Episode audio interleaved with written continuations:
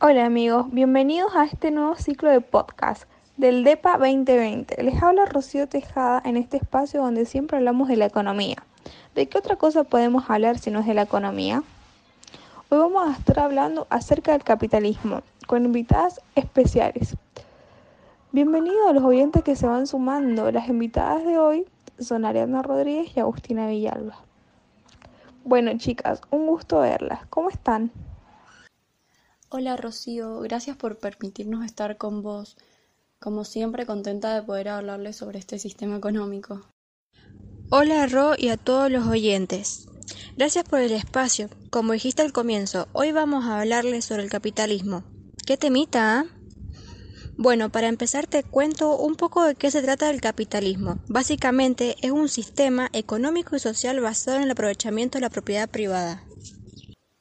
Bueno, de acá surge la crítica de Marx sobre el capitalismo, porque bueno, él decía que era un sistema de producción injusto para las clases proletarias que son explotadas por la burguesía como la mano de obra para conseguir un salario que usaban para su consumo, o sea, entre otras cosas, los bienes que ellos produjeron.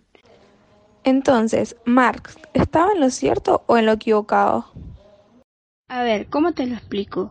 Marx no está equivocado, sino que Marx desarrolló una teoría muy buena y que funcionaba, pero solo en la teoría hay que reconocer que era un genio indiscutido.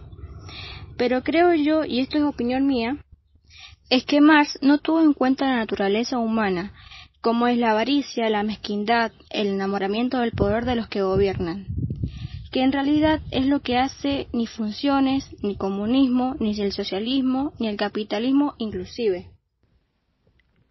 Bien, clarísimo todo. Ahora háblame del capitalismo. Adam Smith, ¿es representante del capitalismo? Sí, Adam es uno de los representantes como también David Luke, David Ricardo y Thomas Malthus. Adam decía que el crecimiento económico dependía de la amplitud del mercado.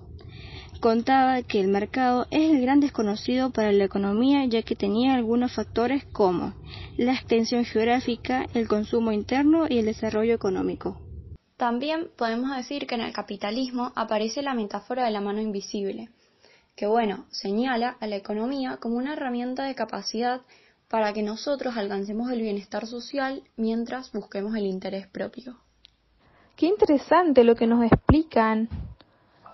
Pero tengo dos preguntas para hacerles. La primera es qué diferencia tiene el capitalismo con el socialismo. Y la segunda es qué características posee el capitalismo. Hay diferencias porque el sistema capitalista defiende la libertad económica, la elección del consumidor y el crecimiento económico. En cambio, en el sistema socialista el Estado controla la economía y es responsable de reducir la desigualdad social a través de programas que benefician a los pobres. Te menciono algunas características del capitalismo.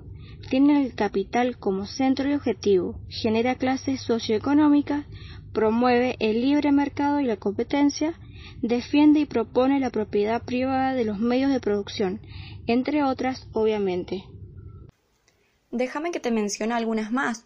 El aumento de la población, el desarrollo de la industria, tenés el aumento de la demanda, que eso hizo que se produjeran innovaciones técnicas, y también tenés las mejoras en la agricultura. Y como consecuencias tuvo, el rendimiento del trabajo produjo el costo producción, acumularon capitales que dieron desarrollo a compañías y a sociedades anónimas, lujo y riquezas de la burguesía y a su vez la pobreza y la indigencia en las masas trabajadoras.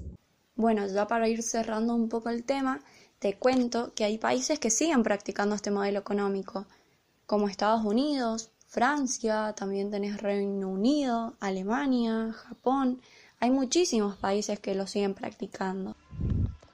Qué buena entrevista contándonos sobre el capitalismo. Fue muy dinámico y pudimos abarcar muchos temitas en un ámbito de respeto, ya que estos temas siempre surgen opiniones encontradas. Ahora bien, antes de terminar, les tengo una pregunta. ¿Qué prefieren, el sistema capitalista, comunista o socialista? Para mí no hay mejores sistemas porque las personas son diferentes unas a otras. se mueven en ámbitos distintos, tienen diferentes características socioculturales y viven distintas realidades. Por eso creo que estos factores influyen en la forma de pensar o inclinarse por uno u otro sistema. Y mira, yo prefiero el capitalismo, es mejor por la inversión a la propiedad privada, generando empleo y tratando de disminuir el índice de desempleo. Pero de todas formas, rescato cosas positivas de ambos sistemas.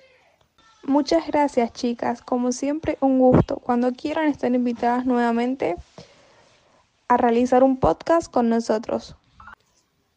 Gracias a ustedes por permitirnos contarles sobre diferentes sistemas económicos y haber tenido la oportunidad de estar acá. Muchas gracias. Gracias. Fue entretenido el poder hablar sobre los distintos temas y opiniones. También gracias por la invitación. Esperamos volver pronto.